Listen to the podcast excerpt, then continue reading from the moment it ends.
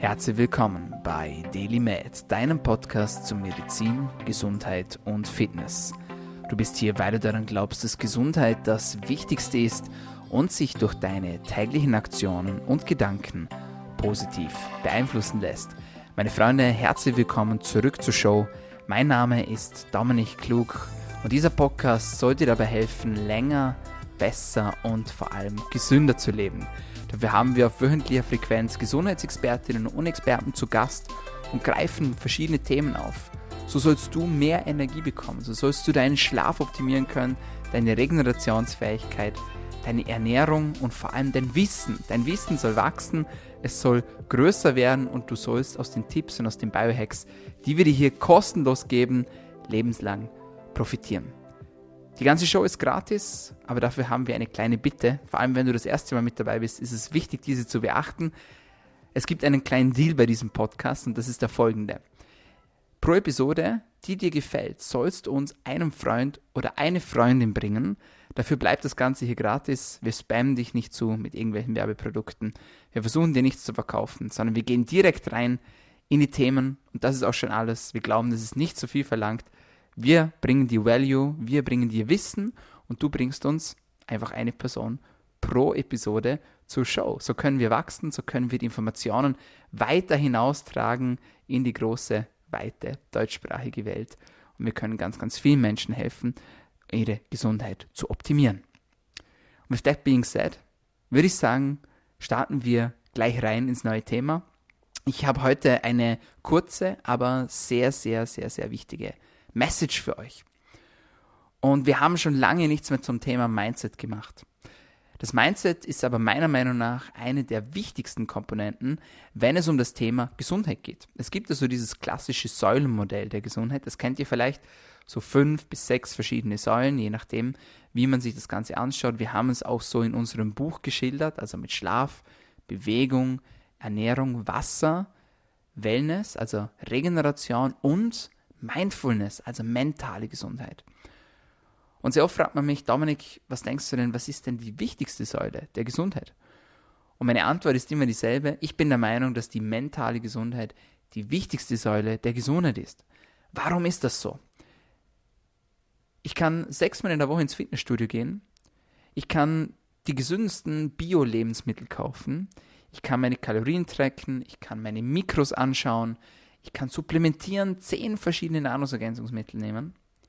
Es hilft mir alles nichts, wenn ich nicht weiß, warum ich das Ganze mache. Also das Thema Mindset ist unglaublich wichtig. Und ich sehe es auch immer wieder in meinen Coachings, dass das aufploppt, dieses Thema Mindset, wo Menschen sagen, da kommen sie nicht mehr weiter. Oder wir kommen auf eine Schlüsselstelle, wir kommen auf eine Problematik zu sprechen, bei der wir draufkommen, okay, es geht jetzt gerade nicht um das Thema Nahrungsergänzungsmittel, es geht auch nicht um das Thema Schlaf, es geht nicht um Training, es geht nicht um Ernährung, sondern es geht um den Kopf. Kopfsache. Das ist so ein schönes Sprichwort, wie man das eigentlich so kennt aus der Gesellschaft. Und da steckt unglaublich viel dahinter. Und ich möchte euch heute eine wichtige Mitteilung geben. Und diese Mitteilung wird, wenn ihr sie beachtet und wenn ihr sie richtig implementiert, euer Leben verändern. Unser Gehirn ist ein faszinierendes Organ.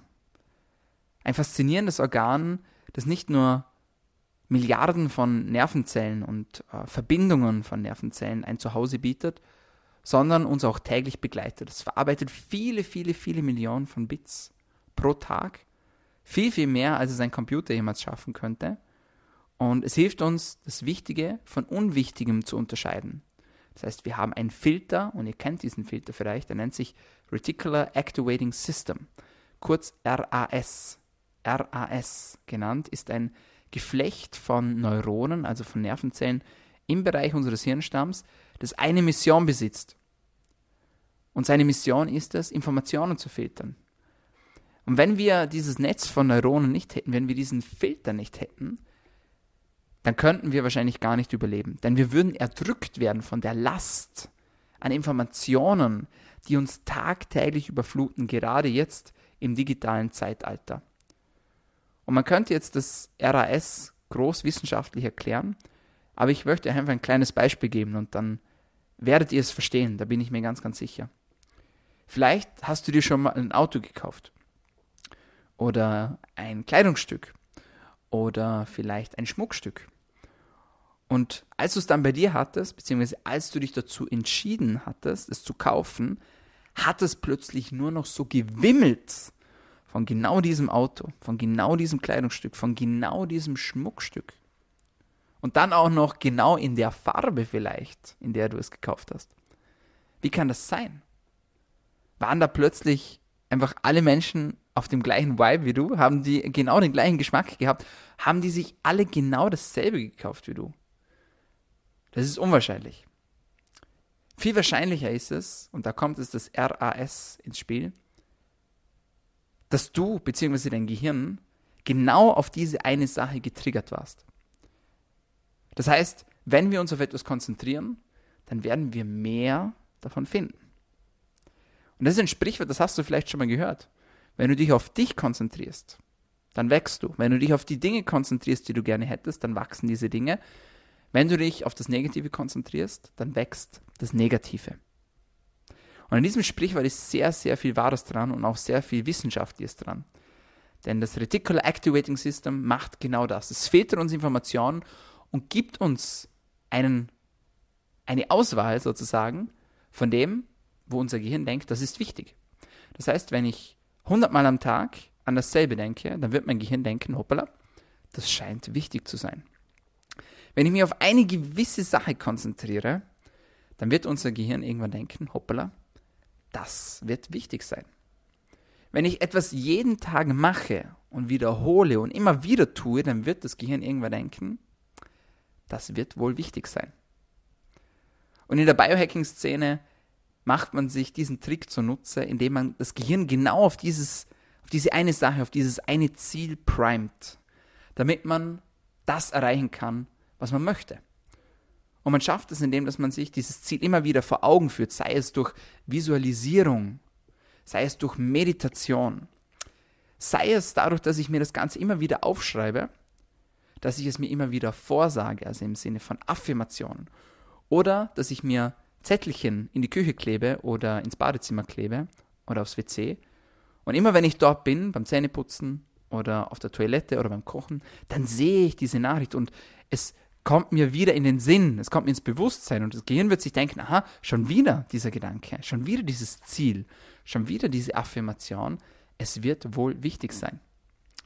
Und genauso wie wir plötzlich überall auf der Straße das Auto sehen, das wir gerade gekauft haben, oder bei anderen Menschen das Kleidungsstück oder das Schmuckstück sehen, das wir gekauft haben, genauso wird unser Gehirn darauf geprimed und trainiert, konditioniert, diese eine Sache zu finden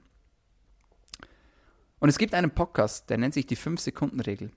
Da steckt eine faszinierende Frau dahinter, die Mel Gibson, hat einen tollen TED-Talk und sie ist quasi die Erfinderin oder die Begründerin der 5-Sekunden-Regel, die zusammengefasst sagt, dass man 5 Sekunden Zeit hat, um eine Entscheidung zu treffen, bevor das Gehirn seine Schutzmaßnahmen aktiviert.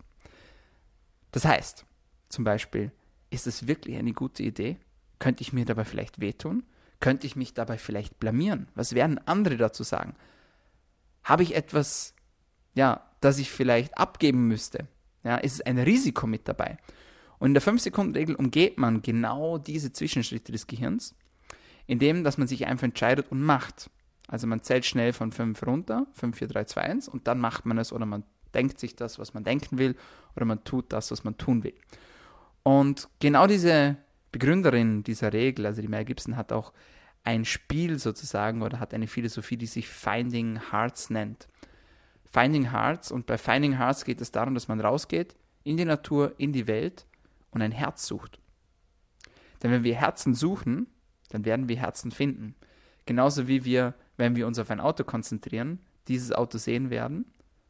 Oder wenn wir uns auf einen Gegenstand konzentrieren oder auf eine Farbe konzentrieren, diese finden werden. Genauso werden wir die Herzen finden. Und Finding Hearts ist natürlich psychologisch etwas sehr, sehr Gutes, denn wenn man ein Herz sieht, und das kennst du vielleicht, zufällig, zum Beispiel im Café oder zum Beispiel äh, in der Natur oder am Strand oder zu Hause oder wo auch immer, wenn man ein Herz findet und sich denkt, hey, das Blatt, der Stein, das sieht genauso aus wie ein Herz, dann freut man sich doch irgendwie. Also es ist psychologisch etwas sehr Wertvolles und etwas, das man sehr gut auch als mentalen Biohack benutzen kann. Jetzt ist aber die große Frage, wie kann man das für sich nutzen? Ich bin schon darauf eingegangen, Visualisierung, eine sehr, sehr schwierige Technik. Denn Visualisieren ist etwas von den härtesten Sachen, die es gibt, weil unser Gehirn natürlich stets immer wieder zurück zum Ursprungszustand möchte. Da kommen wir auch gleich nochmal darauf zu sprechen.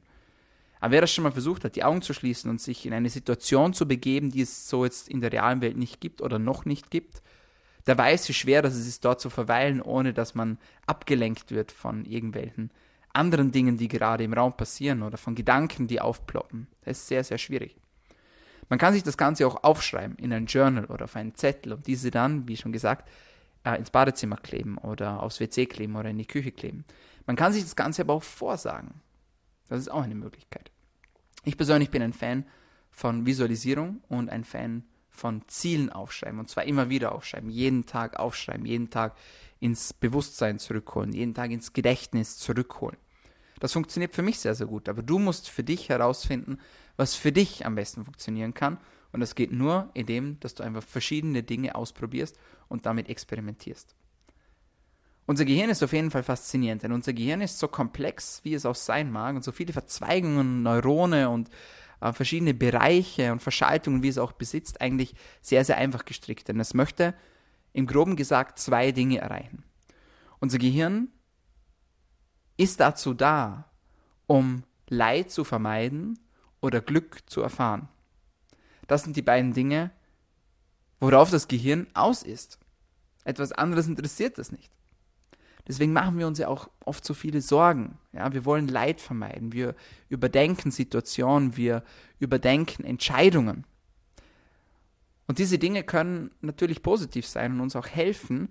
Es kann aber auch in die andere Richtung gehen, dass wenn wir zu viel über etwas nachdenken, zu viel über etwas nachgrübeln, etwas immer und immer wieder überdenken, dass es auch in eine negative Richtung geht und dass wir sogar in Gedankenkreisen hineinkommen. Und dieses Gedankenkreisen führt vielleicht zu Panikattacken oder führt zu Depressionen oder was auch immer. Also es ist immer alles mit Vorsicht zu genießen.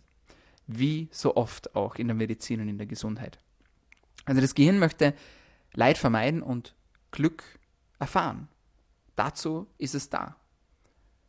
Und um dieses Programm bzw. um diese Bedingung aufrechtzuerhalten, sucht es sich Triggerpunkte. Und das Gehirn fühlt sich wohl, wenn es in einer gewohnten Umgebung ist.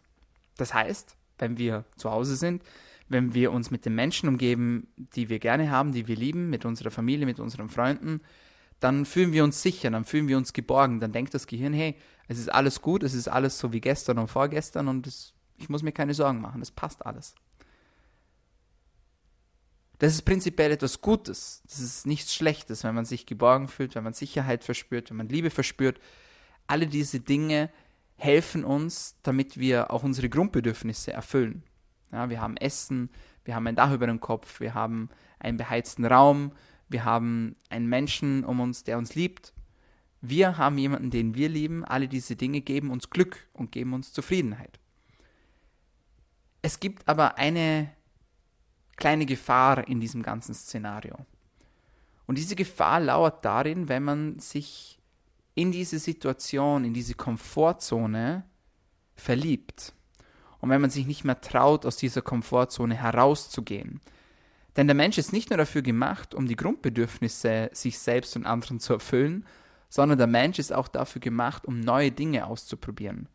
Der Mensch ist dazu gemacht, um neue Sprachen zu lernen, um neue Länder zu entdecken, um neue Dinge zu erkunden, neue Wege zu ergründen. Dafür sind wir gemacht.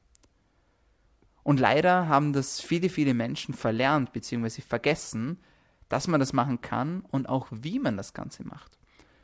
Und dazu gibt es einen Ansatz, der für mich, als ich ihn verstanden habe, mein Leben verändert hat. Die meisten Menschen, nicht alle Menschen, aber viele Menschen wachen am Morgen auf.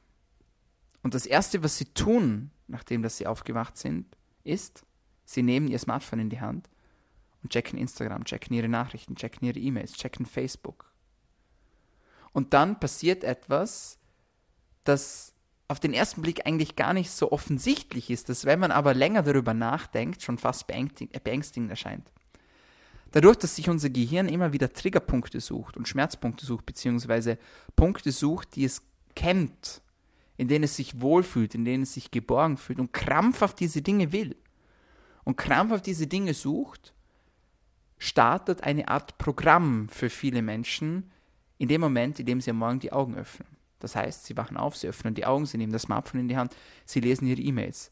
Es passiert irgendwas, sie sehen Nachrichten und sie rutschen in eine Spirale hinein, in der sie sich nicht mehr auf sich selbst konzentrieren, sondern von den Dingen der Welt abgelenkt werden, was nichts Schlechtes ist, was aber dazu führen kann, dass man den eigenen Körper und den eigenen Geist vernachlässigt. Das heißt, wenn ich neben meiner Partnerin aufwache oder neben meinem Partner aufwache und das Erste, was ich tue, ist mein Smartphone zu checken und Instagram zu öffnen, eine Welt, die es so eigentlich nicht gibt.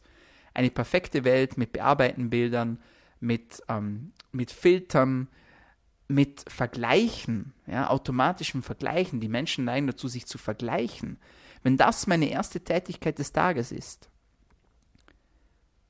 und nicht der Blick zu meiner Partnerin oder zu meinem Partner und ihr einen guten Morgen zu wünschen oder ihr vielleicht ähm, einen Kuss aufzudrücken, wenn das Handy oder das Smartphone wichtiger ist als der Mensch, der neben mir im Bett liegt, dann ist das meiner Meinung nach bedenklich.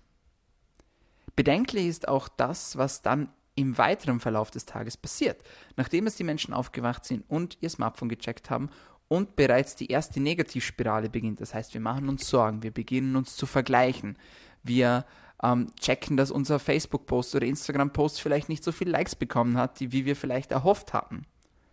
Und wir fangen an nachzudenken. Und dann stehen die Menschen aus dem Bett auf. Und zwar stehen sie nicht nur aus dem Bett auf, sondern sie steigen auf der gleichen Seite des Bettes jeden Tages auf. Sie machen das Fenster auf, sie machen vielleicht das Bett, sie gehen ins Badezimmer, sie putzen die Zähne, sie fahren zur Arbeit. Sie fahren nicht nur zur Arbeit, sondern sie nehmen das gleiche Transportmittel jeden Tag, mit dem sie zur Arbeit fahren. Sie wählen den gleichen Weg zur Arbeit, den sie jeden Tag wählen. Sie machen dieselbe Arbeit jeden Tag, die sie sowieso machen, vielleicht mit kleinen Änderungen. Aber im Großen und Ganzen ist es jeden Tag dasselbe. Das ist einerseits gut, denn wir fühlen uns wohl und geborgen. Andererseits ist es aber auch schlecht, weil wir nichts Neues ausprobieren, weil wir keine neuen Erfahrungen machen, weil wir nichts riskieren, weil wir uns nichts trauen, weil wir keine neuen Menschen um uns haben. Wir haben dieselben Arbeitskollegen um uns herum, die wir jeden Tag um uns haben. Diese reden über dieselben Dinge über die sie jeden Tag reden. Wir essen dasselbe Essen, wie wir jeden Tag essen. Vielleicht haben wir sogar eine Kantine, in der es jeden Tag, an jedem Wochentag, das gleiche Essen gibt. Und das Gehirn bekommt immer wieder dieselben Knöpfe gedrückt, bis wir, nach, bis wir am Abend, wenn der Tag vorbei ist, mit demselben Transportmittel wieder auf demselben Weg nach Hause fahren, uns vor dem Fernseher sitzen, vielleicht noch ein Buch lesen und dann schlafen gehen, um das Ganze am nächsten Tag wieder zu wiederholen. Das klingt jetzt vielleicht auf den ersten Blick etwas radikal. Aber wenn man länger darüber nachdenkt, dann ist da schon etwas Wahres dran. Und wie gesagt, es ist nichts Schlimmes daran, dass man jeden Tag dieselbe Arbeit macht. Das ist ja auch gut, dadurch wird man ja auch sicher und besser in seiner Arbeit. Das ist ja ein, etwas sehr Positives. Für mich ist also aber doch nicht ganz verständlich, warum viele Menschen sich nicht mehr trauen, etwas Neues auszuprobieren. Das muss nichts Großartiges sein. Man muss jetzt nicht äh, auswandern oder in ein anderes Land ziehen, um diese Veränderung zu spüren. Es geht um kleine Dinge, wie zum Beispiel, was passiert denn, wenn ich mal mit der linken Hand meine Zähne putze, anstatt mit der rechten oder umgekehrt? Was passiert, wenn ich mal auf der anderen Seite des Bettes aufstehe? Was ist, wenn ich am Morgen mal etwas komplett was anderes mache? Einen anderen Weg zur Arbeit nehme? Vielleicht mal nicht mit dem Auto, sondern mal mit dem Zug zur Arbeit fahre? Was ist, wenn man mal ein neues Gesprächsthema auspackt oder mal etwas zu essen ausprobiert, das man vorher noch nie ausprobiert hat? Oder wenn es um Urlaub geht, ein neues Land bereist, mal ein neues Hotel ausprobiert und nicht das, wo man halt weiß, dass es gut ist, weil man schon dreimal dort war. Eine neue Sprache lernen, ein neues Buch lesen, einen neuen Skill ausprobieren. Ich glaube, das ist nicht nur für uns erfüllend, sondern auch für unsere Mitmenschen, denn wir sehen neue Perspektiven wir lernen neue Dinge und auch unser Umfeld profitiert natürlich davon, wenn wir uns neu erfinden, wenn wir neue Fähigkeiten lernen und von neuen Erfahrungen berichten können. Und das meiner Meinung nach stärkt nicht nur den Geist, also das Mindset, sondern das stärkt meiner Meinung nach auch die mentale Gesundheit und am Ende des Tages auch die Gesundheit. Und wenn es darum geht, dann ist es auf jeden Fall wert, etwas Neues auszuprobieren. Meine Freunde, das war's von uns für heute bei DailyMed, deinem Podcast zu Medizin, Gesundheit und Fitness.